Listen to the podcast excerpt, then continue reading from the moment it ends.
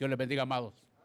El privilegio de poder estar acá con, todos ustedes y poder compartir la palabra de Dios. ¿Están cansados? ¿Están cansados?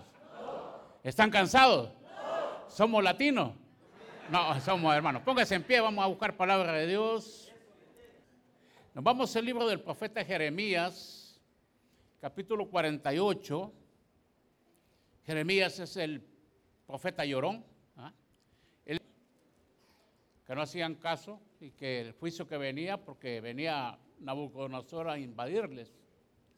Pero hemos titulado el mensaje de hoy, cosas que debemos hacer. Lo que debemos hacer. ¿ah? Una de las cosas es no te rindas. No te rindas. ¿ah? Persevera. Pero vamos a ver tres cosas esta mañana de lo que tenemos que hacer. Y estamos en Isaías, en Jeremías, perdón, 48, 10. 48, 10. Cuando lo tenga me regala un amén. Excelente. Entonces lo leemos en nombre del Padre, del Hijo y del Espíritu Santo con nuestra voz audible. Maldito el que hiciere indolentemente la obra de Jehová, y maldito el que detuviere de la sangre su espada. Buen Padre que estás en los cielos, bendice tu palabra, háblanos al corazón, que podamos ponerla en práctica y sobre todo poder acatar esos tres consejos de lo que debemos hacer. Sea el Espíritu Santo quien tome posesión de este púlpito, sea el quien predique, ministre, nos enseñe. Gloria, honra para ti, en el nombre de Jesús. Amén y amén. Pueden sentarse los que tienen donde sentarse. Quiero que le ponga mucha atención al mensaje de esta mañana. Le hemos titulado Tres cosas que debemos hacer.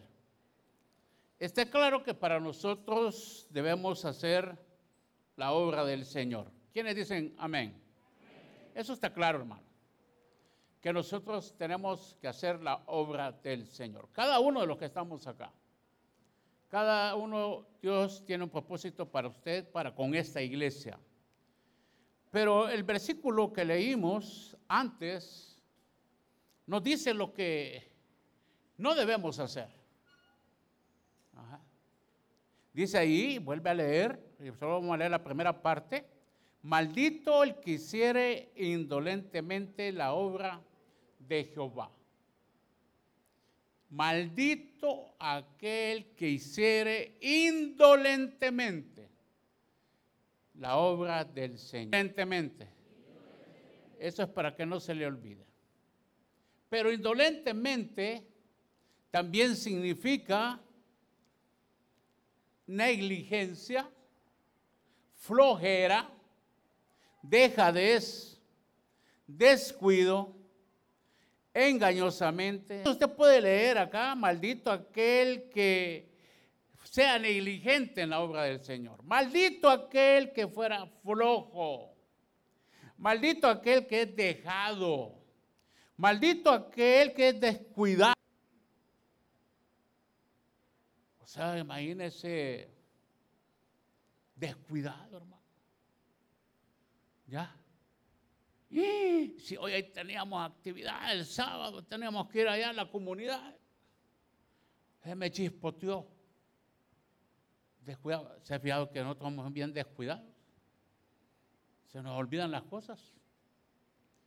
Vamos a salir el, lunes a hacer un montón de mandados y de repente vamos en el carro, en el bus. ¡y! Se me olvidó el documento. ¡y! Se me olvidó el dinero para pagar el recibo. Descuidados. ¿Y cuántos de nosotros hemos descuidado la obra del Señor? ¿Cuántos de nosotros somos flojos? Flojera. ¿Ah? Araganes. Perezoso. ¿Ya? Mano Michael dice, vamos a ir a evangelizar este domingo. Ay, no. Es que me dio mucho sol. Y el domingo es para descansar. Toda la semana he trabajado. de sol a sol. Para que no se canse, trabaje de noche, hermano. ¿Ah? en serio, y tanto de queja de sol a sol, trabaje de noche. Eso. Eso es para el descuidado, para, para aquel que es flojo. Descuidado, aquel que lo hace de mala fe. Ya. Aquel que no hace bien las cosas. Lo hace hipócritamente. Ya. Está bueno. Está mal. Qué feo ser así, va. Levante la mano quienes son así aquí. Gloria a Dios, imagínense. No hay ningún flojo acá. Ningún aragán. No hay ningún descuidado. No hay ninguno de mala fe. No hay nadie que hace engañosamente las cosas acá. Nadie. Bien, el felicito. Porque aquí todos son salvos, va. No, en serio, son salvos. ¿Ya recibieron a Cristo? ¿Van para el cielo? A ver, levante la mano. Los que no se bañaron. No, son, no es para que despierte un poco. Póngale atención. Eso es lo que no debemos hacer. Pero hay tres cosas que sí tenemos que hacer. La primera, responsabilidad. Diga responsabilidad. Amén. ¿Quiénes de acá son responsables? Ya vamos a ver si es cierto. Ya vamos a ver porque tenemos que ver. Existen varios significativos de la palabra responsabilidad, ¿sabían? O sea, ser responsable significa también cargo, un cargo. También compromiso, comprometido. Y otra cosa más, obligación. Si usted es una persona responsable, es alguien que se ha comprometido acá. Cuando usted se va a casar, se le dan los consejos, pero cuando usted promete casarse, allá dice el pastor, ya sea en pobreza o en riqueza, salud, enfermedad, en todo lo que la vida da en todo lo que la vida quita. Y hoy te entrego todas mis posesiones. Y usted dice, acepto. ¿Ya?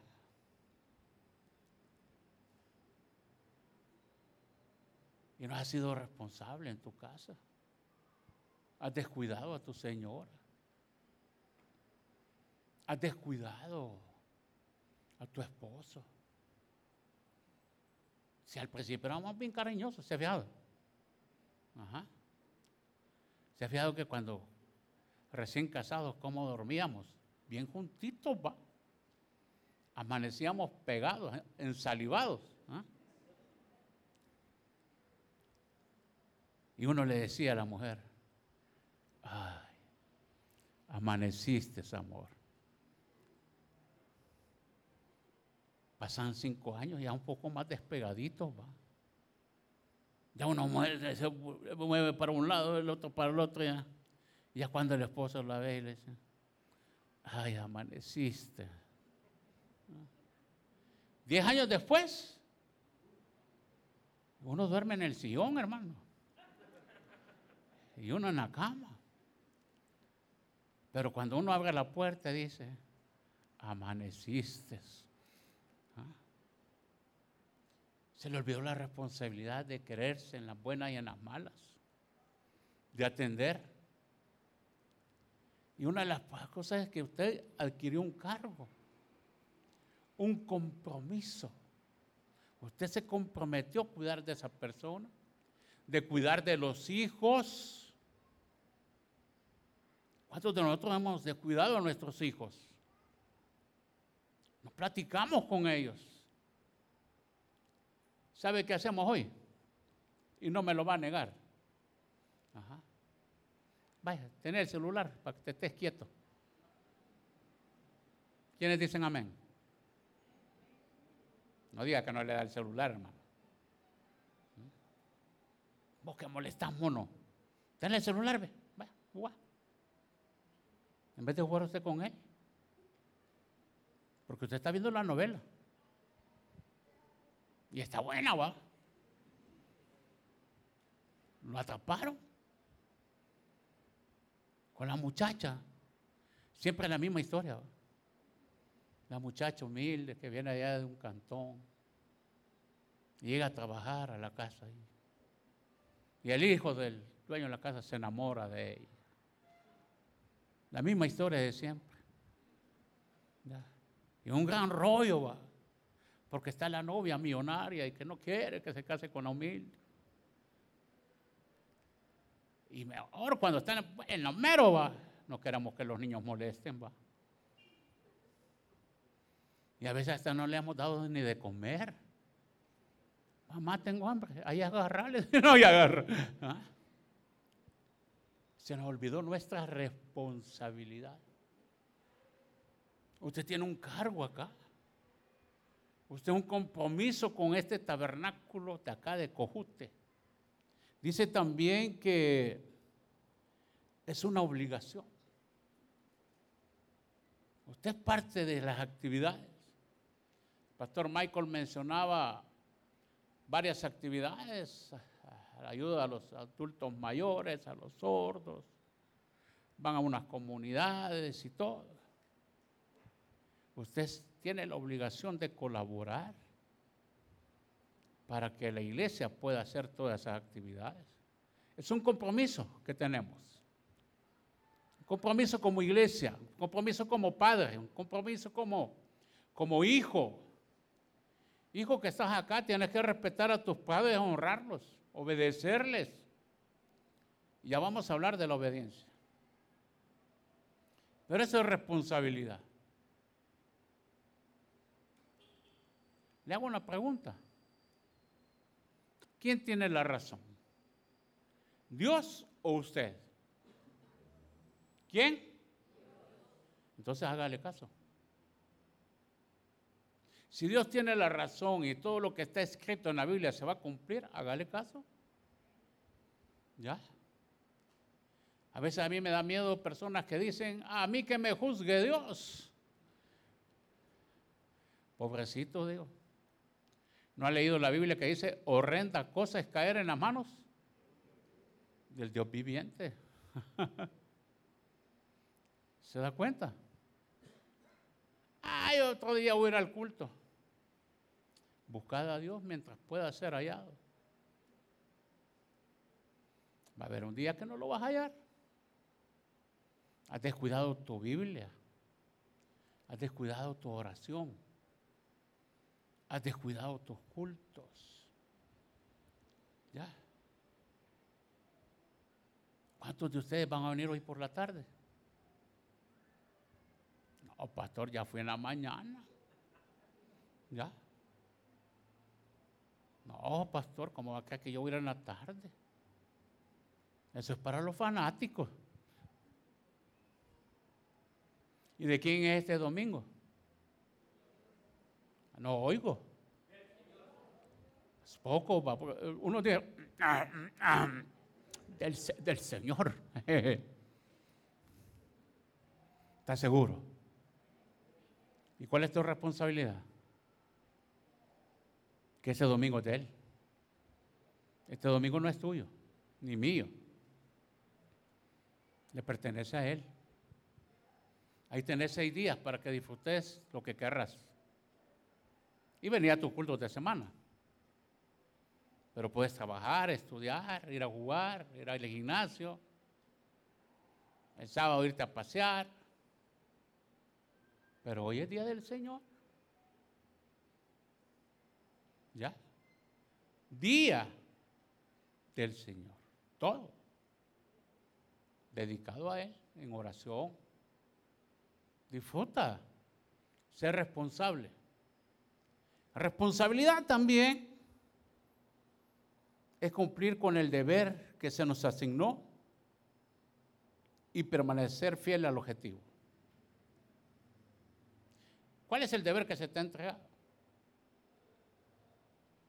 Yo no sé cuántos de ustedes pertenecen a ministerios acá. Tienen un deber, un compromiso. Tienen un deber con su familia.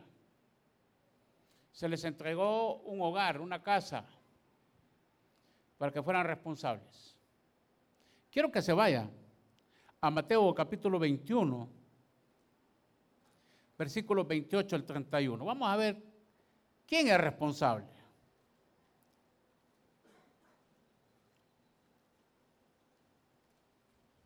Mateo 21.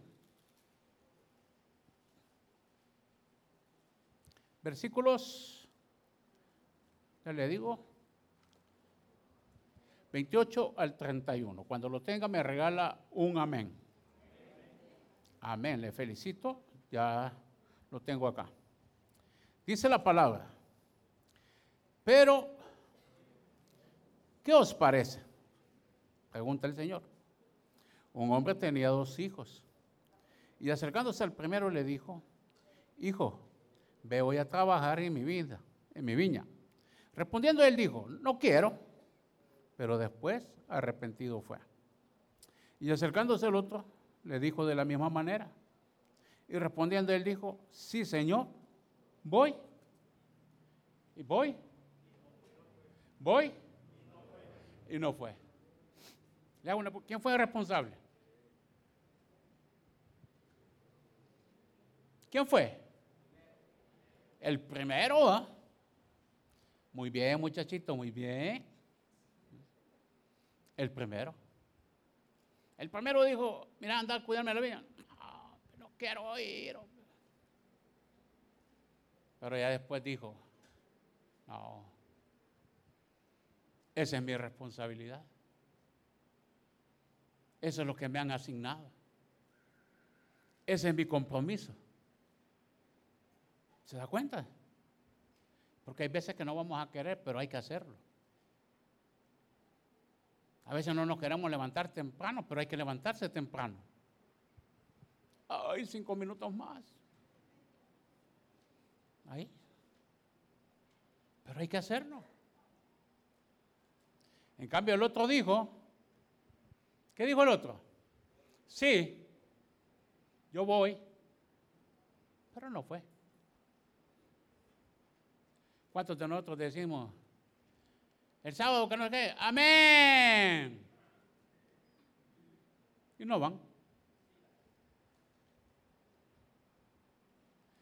Vamos a ofrendar, vamos a recoger nuestros diezmos, amén. Y no echan nada.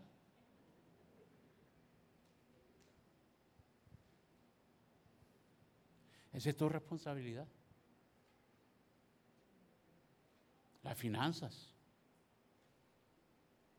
¿Nunca has pensado que tú eres el que sostiene esta iglesia? Ponte a pensar. Tú eres el que paga la luz. Tú eres el que paga el agua. Tú eres el que paga que esté todo limpio. Tú eres. Tú eres el que paga los alimentos que se regalan. Tú eres el que tiene mantenido al pastor. No, vamos. Tú eres. Si usted no ofrenda, no llama, el pastor no come. Porque tiene que dejar de comer para pagar la luz. Ya. Ese es tu compromiso. Él hablaba de proyectos, pero todos los proyectos son económicos. ¿Cuándo te vas a acercar y vas a decir, aquí está, pastor? Para el proyecto, aquí están, dos horas, va. No, de más, va. ¿Se da cuenta? Es parte de su compromiso. Es parte de que no te rindas. ¿Quiénes quieren ver esta iglesia más grande? Ya vio que dice amén. ¿Y qué está haciendo para eso? ¿Ya? Yo vi algunos que vinieron tarde después de la ofrenda. Vengan, caigan acá más tarde. No, en broma. No, en serio. Es un compromiso, hermano. Y eso lo demanda Dios. Por eso dice Dios que no seas indolente, que no seas flojo, porque es una maldición. Pero ser responsable es una bendición. Y ser responsable también es cuando tienes un compromiso y si no puedes ir, manda a otro. Ser responsable también es que puedas eh, avisar, cumplir con lo que está, ese es ser responsable. Si tú no vas a llegar, avisa. Hermana, supervisora, fíjate que hoy no puedo ir a clase, a dar la clase de escuela bíblica, cree que puede poner a otra persona. Pero fíjese que a mí me tocaba el refrigerio, se lo voy a mandar por responsabilidad. Michael, ¿me puedo sentar? Sí, señor. Para que me, me quite el púlpito. Ay, ya me duele la espalda. Gracias, Michael. Ya lo voy a traer a la mesa. No, así estoy bien. Así, así estoy bien, Michael. Gracias. Muy amable. Es que tengo dos hernias en la columna. Para que sepa, o sea, me canso de estar parado bastante tiempo. Bien, eh, le decía, gracias Michael, le decía la responsabilidad. La gente responsable cae bien, fíjense. ¿Nunca se ha fijado eso? En la universidad cuando dice el maestro, vamos a hacer grupos de grupos para actividades, para, para, para, exponer y todo, uno siempre se anda fijando, especialmente cuando ya ha estado ahí y usted los conoce, no, aquel, aquel puede, aquel trabaja, aquel ayuda, aquel sabe exponer. Y uno trata de, estar con ellos, con gente responsable. Así es el pastor. El pastor dice, vamos a hacer esto y, ¿y a quién vamos a poner, pastor? Pongamos a Chepetón, pome. Ya. Ese Chepetón, pues está bien temprano, siempre aquí sentado. Siempre anda en las actividades, es un gran colaborador. Démosle una responsabilidad a Chepe Trompo. Ah, vaya. ¿Se da cuenta que cuando usted va a ser responsable, usted sea responsable, va a ser parte de todo esto? Porque el pastor se fija en todos. No crea. Ya los tiene así, ¿ves? Ah, que el hermano siempre viene a esta hora. Ya. No falla. Con esas personas contamos.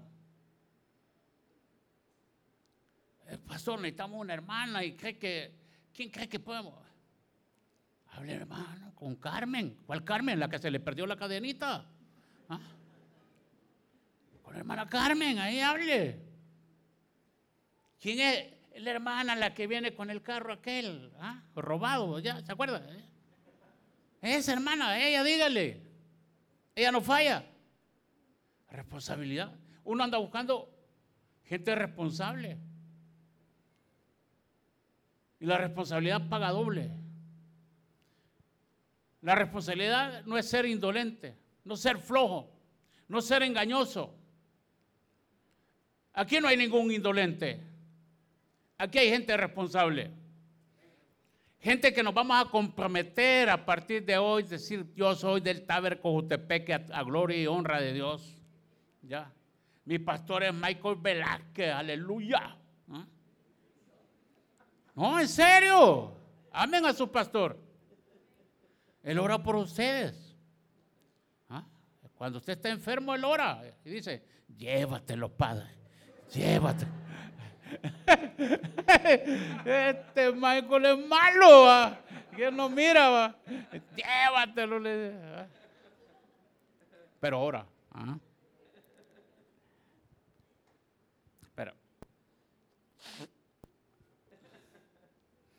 Entonces, vamos a ser responsables. Amén. Va, ahí lo dejo. Segundo punto. Obediencia. Diga obediencia. Hebreos capítulo 13. Hebreos capítulo 13. Carta a los Hebreos, casi al final allá, antes de la carta a Santiago, de Santiago, perdón. Hebreos capítulo 13. Cuando lo tenga me regala un amén. Ok, aquí estoy ya. Capítulo 13 le dije.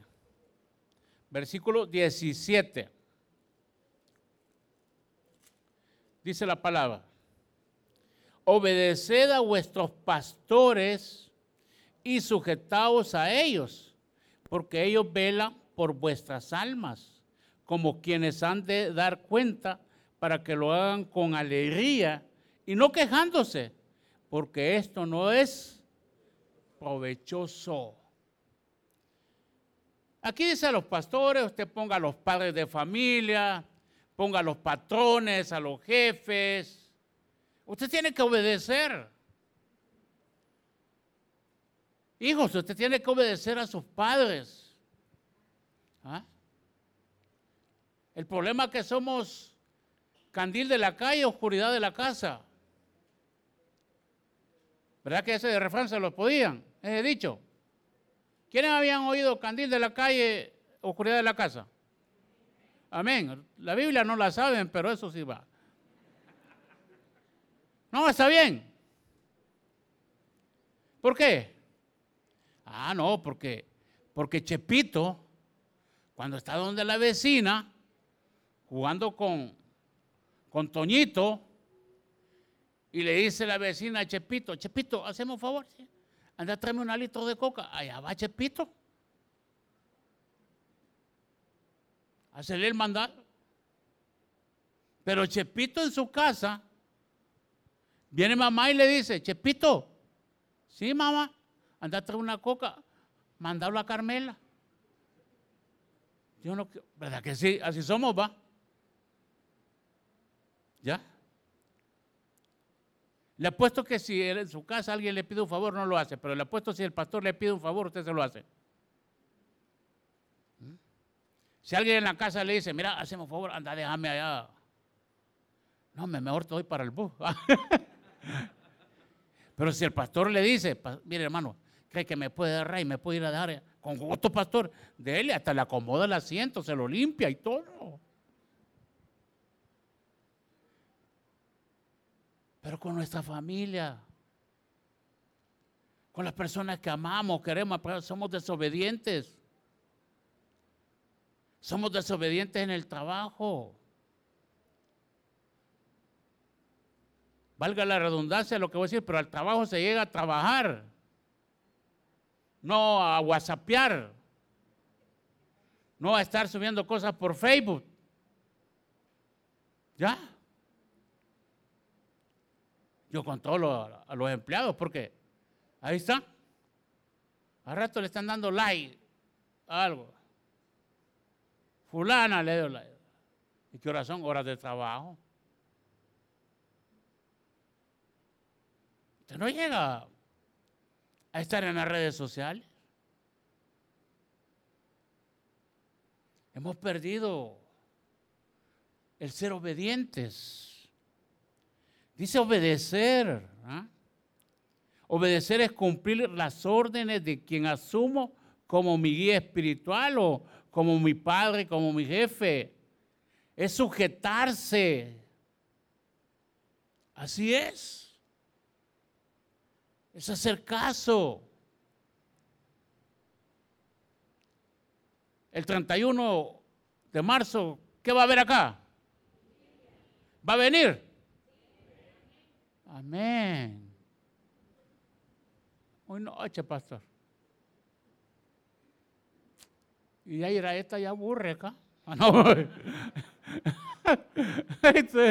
el pelón va a venir. Ahí está. Ahí le dice que yo así dije, no se preocupe. Es un gran amigo, ah, amigo del alma. Guillermo, predica muy bien. Ahí está. Yo ya no lo voy a reconocer, ha rebajado como 70 libras. Yo voy para eso también, yo necesito rebajar. ¿Ah? O sea que no comemos, hoy no voy a almorzar. Ah, no. ¿Se da cuenta? Venga a la vigilia, sea obediente.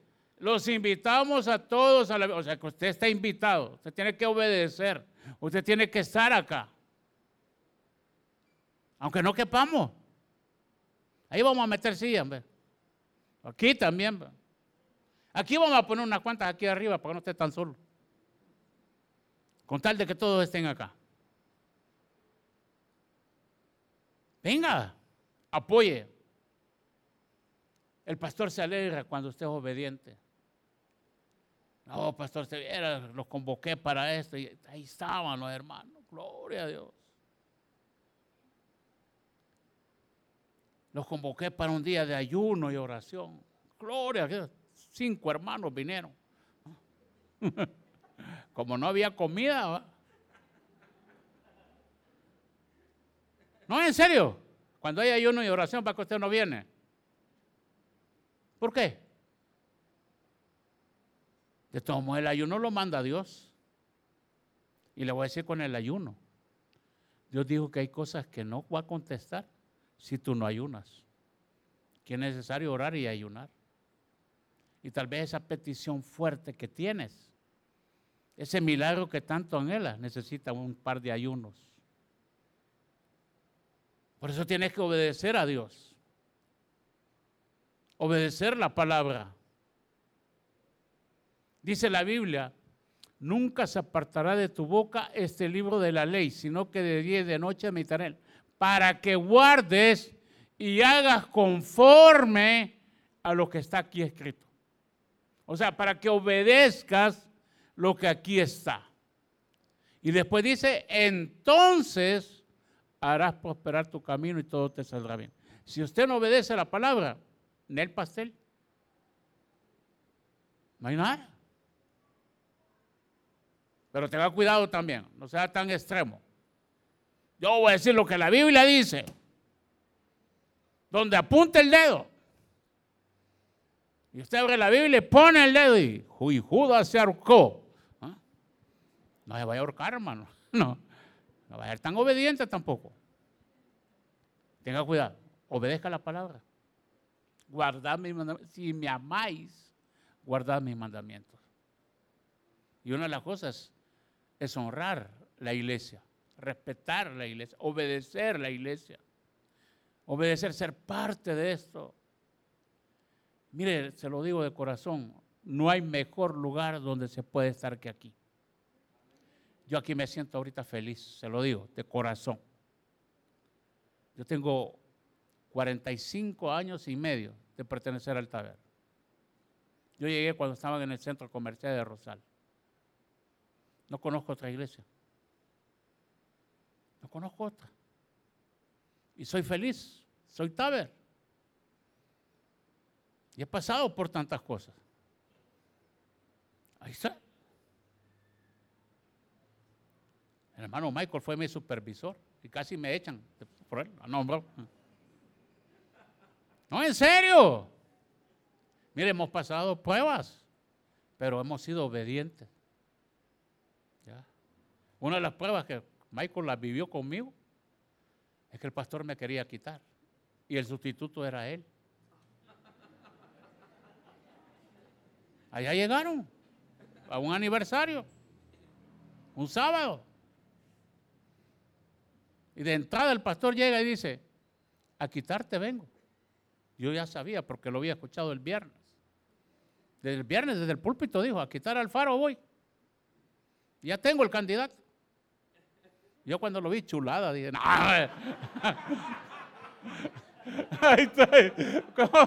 Chula. Pero en el pastel, ahí estoy todavía. ¿Pero por qué? Porque hemos demostrado obediencia. Hemos demostrado responsabilidad. Tengo 22 años de estar a cargo de esa iglesia. No ha sido fácil, hermano. No, no es fácil. La vida no es fácil, hermano. No, no, no, no. Todos ustedes pasamos por cosas, pero no tenemos que perder la fe. No tenemos que dejar de ser obedientes con Dios. En las pruebas duras es cuando más tenemos que obedecer a Dios, es cuando más tenemos que alabarle, es cuando más tenemos que ser responsables. Es que voy ando acabado, ah, venite, si aquí no te estamos pidiendo dinero. Cuando Dios te prospere, entonces le vas a dar al Señor con abundancia. Pero no te quedes con lo que es de Dios. Cuando Dios te ha prosperado. Así es. Que no tengo, ahí te va, habla, hablando no entendemos. Pastor, fíjate yo no puedo, ya no tengo para el pasaje. Ahí, ¿Por dónde vive? Ahí lo vamos a mandar a traer. Y aprovecha el viaje y traiga unos cuantos más. Va. Cosa es querer, hermano. La obediencia paga triple. Obedezco y me sujeto cuando acato las directrices de quienes Dios ha puesto. El plan. Siempre te nos dicen en la casa, mira, mira, mira fulano, vas a hacer esto y esto y esto. Hágalo igual, así como mandan. Igual el pastor le dice, hermano, vamos a hacer esto, hermano, vamos a ir allá, vamos a, llegar a tal lugar, los espero ahí, tanto tiempo vamos a estar, nos reunimos para que nadie ande. Todo sale bien cuando usted acata el plan. Todo sale bien cuando usted acata la Biblia. ¿Ya? La Biblia es infalible, no falla. Dice que toda la escritura es inspirada por Dios y es útil para enseñar, redarguir, corregir e instruir en justicia, a fin de que tú y yo seamos perfectos en toda buena obra. Todo, todo lo que está acá está inspirado. Y todo se tiene que cumplir. No va a pasar una tilde ni una jota sin que se cumpla. Y no creas que Dios se hace el del ojo pacho. No. Dios te está hablando y te está hablando a tu vida y te está diciendo, mira, esto no lo hagas esto que estás haciendo no es correcto. Pero si no obedeces, ten cuidado que con Dios no se juega. Dios, Dios es bueno, pero también sabe arrastrar. Dios no es malo, porque en Él no habita maldad. Él es justo. Él te va a tratar con justicia. Él te va a dar lo que te mereces. Y así es Dios. Pero ¿qué, qué va a haber? Tu obediencia Mire, no, no, crea. Obedecer a Dios. Uh. Mire el padre Abraham. Yo creo que es de las pruebas más duras que yo he leído en la Biblia. ¿Qué le dijo Abraham? Dame a tu hijo Isaac, al cual tú amas. Uh, ya se imagina ese viejito de 112 años, porque cuando tenía 100, cuando, cuando, cuando, cuando quedó embarazada Sara, 100. Y se calcula que cuando le pidió al hijo tenía unos 12, Isaac, 112 años. Era un golpe para el corazón. Yo creo que si no le dio infarto fue porque Dios tuvo misericordia. Yo creo que esa noche, cuando le estaba dando las buenas noches a su hijo, te amo, hijo, dormí bien, descansar que mañana te voy a cocinar. No, ¿Ah? no, en serio. Yo creo que él tuvo una gran plática con Dios esa noche. Pero le obedeció. Se levantó de mañana, preparó la leña, llevaba el cuchillo bien afilado. Iban dos siervos con él acompañándole, más su hijo. Cuando llegó al lugar indicado, ¿qué le dijo? Esperen que ya regresamos. Habló en plural. Eso es fe. Pero obedeció. Dice que lo acostó y levantó la mano. Lo iba a sacrificar. Y Dios le dijo, lo detuvo. Y ahí había un cordero. Y es el Padre de multitudes. Obediencia. A veces Dios te va a pedir cosas difíciles pero no imposibles. Dios quiere más de ti. Dios quiere que te acerques más. Y para ir terminando, el tercer punto, metas. si eres responsable y si eres obediente, vas a poder cumplir tus metas. Nosotros en la iglesia y tal vez en la central también, yo hoy lo aprendí, repartimos una hojita al principio de año o al final de 10 promesas, 10, 10, ¿cómo se, 10 peticiones, o sea, promesas que le hacemos a Dios que vamos a cumplir en todo el año y 10 peticiones que queremos que Dios nos dé. Metas a corto, mediano y largo plazo. El pastor tiene metas con esta iglesia. Tiene proyectos. Allá está un terreno enfrente. Puede ser que sea así, puede ser que no, pero va a depender de ustedes. Si usted le dice al pastor, démosle pastor, metámonos ahí, lo podemos pagar, ya. Ahí vamos a hacer actividades, vamos a vender chocolate, yuca, pero lo vamos a hacer. Cuente con nosotros, con la iglesia, pastor. Una meta. ¿Ya? ¿Cuál es la meta suya? ¿Una casa? ¿Un vehículo? ¿Un mejor trabajo? ¿Un emprendimiento? Y dice la Biblia, todo lo puedo. Póngase metas, pero para tener una meta hay que ser responsable. O sea, si yo quiero, yo digo, voy a estudiar a la universidad y voy a terminar una carrera, tengo que ser responsable, tengo que dejar a los amigos, tengo que dejar la tele, tengo que dejar el WhatsApp, tengo que dedicarme a las materias. Si yo quiero comprar un vehículo, tengo metas, tengo que emprender a, allá no ir a gastar, ya, ya, cuatro salidas teníamos en la semana de, decir ir a comer pupusas, ya no voy a gastar en pupusas. Hoy las pupusas están caras, hermano. Es mejor panes con frijoles en la casa. Estar pagando por masa, imagínense. Es que no todo, de, ver, es que, es que está bueno que le dieran pupusas buenas, bien cargadas, pero toda pura masa. ¿Ya? Por eso nosotros andamos repitiendo como como pericos, porque como lo masa comemos. Pero usted dice, yo solo voy a meter una salida a la semana. Las otras tres vamos a ahorrar. Metas.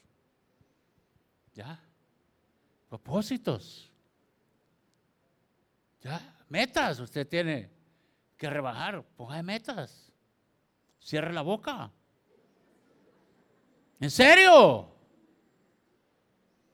Mire, yo le digo, a mí ya me amenazó el doctor. Me dio tres meses de vida. Y yo le dije, doctor, pero en tres meses no le puedo pagar todo lo que le debo. Ah, pues le voy a dar un año de vida, me dijo. Para que le pudiera pagar. Eh.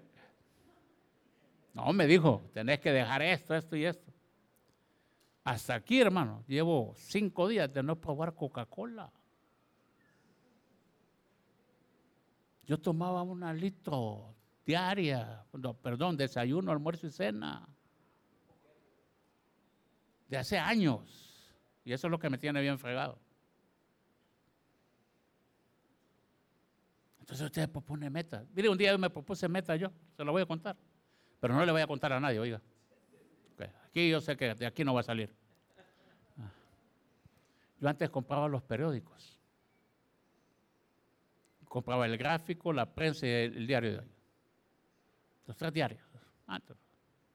Gastaba un dólar diario. ¿Cuánto gastaba al mes? 30 dólares. ¿Cuánto al año? 360 dólares en un papel para cucas. Y un día dije, ya no compro el diario. Eso me va a servir para comprarme algo en Navidad. Son 360 dólares que los voy a ocupar en algo bueno, una buena cena. Yo solo me voy a comer un pavo. Ahí está. No, pero fue una meta. Ya no compré el periódico, hermano. Desde ahí tengo años de no comprar el periódico. Ya me ahorré. ¿Cuánto me ahorré? ¿Cuánto me estoy ahorrando hoy de no tomar Coca-Cola? Uh. ¿Cuánto se va a ahorrar usted? Metas. que usted se proponga. ¿Quiere aprender algo? ¿Quiere aprender inglés? Póngase metas. Tome un curso. Y después nos anda pantallando ahí. Hello, how are you? Fine, thank you. ¿Ya? Pero metas. ¿Cuáles son tus metas para este año? No te rindas. No te rindas. Se puede. En Cristo se puede. Todo lo puedo. En Cristo soy más que vencedor. Pero tengo que ser res.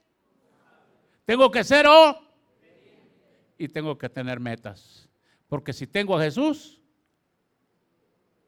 lo tengo todo. Amén o amén. Entonces el que tiene oídos para oír, vamos a orar. Padre que estás en los cielos, te damos gracias.